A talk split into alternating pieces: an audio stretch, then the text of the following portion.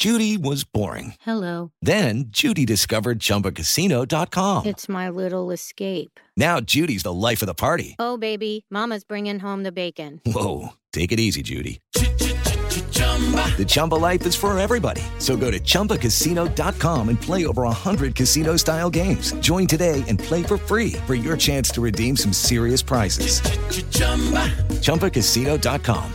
No purchase necessary. Void where prohibited by law. 18 plus terms and conditions apply. See website for details.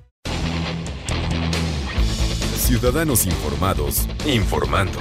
Este es el podcast de Iñaki Manero, 88.9 Noticias. Información que sirve.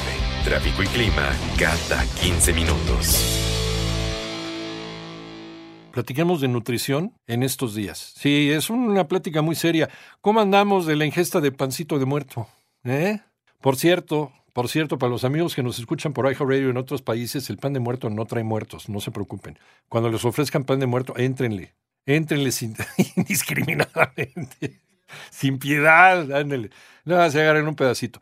No, es, es un pan delicioso que hace nuestra panadería y que forma parte también pues, de, esta, de este sincretismo cultural entre Europa y, y el América prehispánica. Bueno, el pan de ánimas no trae ánimas. No, y el pan puerquito, pues no trae puerquito tampoco. Bueno, pues todo lo que se consume, todo lo que se consume en estas temporadas, porque además ya si lo juntas con el Halloween y puro dulce, puro dulces y chocolates, pues es una bomba. Además de los carbohidratos, los azúcares, es una época bien peligrosa, sobre todo si traes problemas ahí con, con el, problema del azúcar, también con, con el peso, ¿no? Si tienes algún, alguna cuestión de diabetes, alguna cuestión de hipertensión, hay que tener cuidado. Las comidas, las grandes comilonas.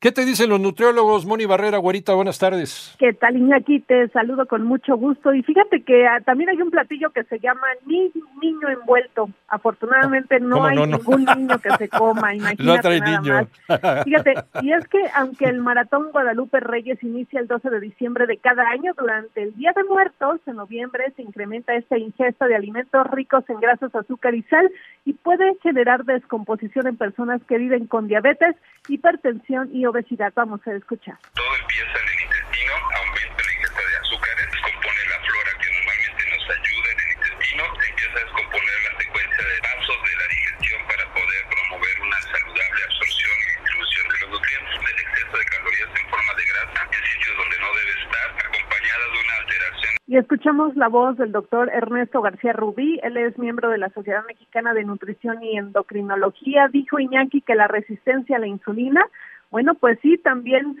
genera problemas, sobre todo en personas que no han sido declaradas con diabetes. Vamos a escuchar. Excesivo consumo de azúcar en estas fechas, pues sí nos lleva a una ganancia de peso extraordinariamente rápida, con alteraciones en cantidades que nosotros tenemos circulando de ácido úrico y de triglicéridos. Comida barata que es de mala calidad puede subir una buena cantidad de peso. Y así el doctor Ernesto García Rubí, miembro de la Sociedad Mexicana de Nutrición y Endocrinología, recomendó Iñaki moderarse en las cantidades de alimento que se ingiere durante, estamos poniendo una ofrenda y bueno, pues ya probamos eh, que el pedacito de camote o el o ya les dimos una mordida sí. a la calaverita de azúcar. Hay que tener mucho sí. cuidado, sobre todo personas que viven con diabetes. Vamos a escuchar.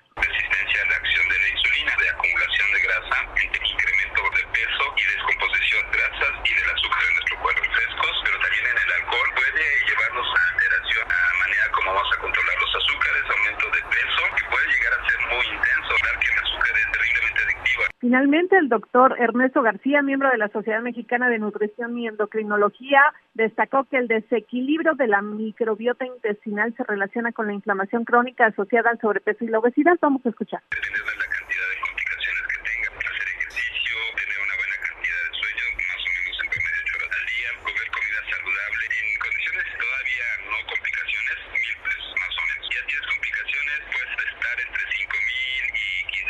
Imagínate gastar entre mil pesos al mes o 15 mil pesos al mes si se tiene una complicación eh, por el sobrepeso Iñaki, pues también ya afecta seriamente al gasto familiar. Iñaki, el panorama. Sí, desde luego. Y bueno, si seguimos con esta forma de comer y con esta dieta, porque hay gente que a lo mejor se venía cuidando, ¿no? Durante todos estos meses. Ay, cometí un pecadito el 16 de septiembre, el 15 en la noche.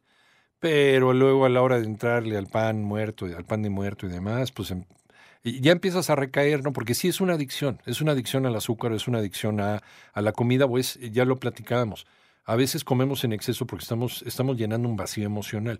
Y mientras no sepamos por qué demonios tenemos ese vacío emocional, lo seguimos llenando con, con, con cigarro, con alcohol, con otro tipo de drogas, con comida, con azúcar, con, ¿no? O con pornografía, con muchas cosas más. Entonces, y la comida sí es una forma de llenar ese vacío. Entonces seguimos llenando con, y al rato tenemos un problema metabólico, tenemos una diabetes instalada en nuestro cuerpo. Así que, ah, tantito, sí, está bien, cómete el panecito de dulce, tómate el chocolatito, cómate el tamalito, sí, muy bien.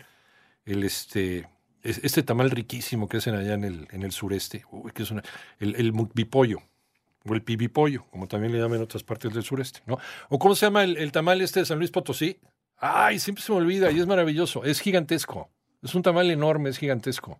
Ay, ¿y por qué siempre se me olvida? Pero bueno. Zacahuil, muy bien, gracias, mire. El famoso zacahuil que es gigantesco y es delicioso. Nada, si te lo comes y tienes para todo el mes.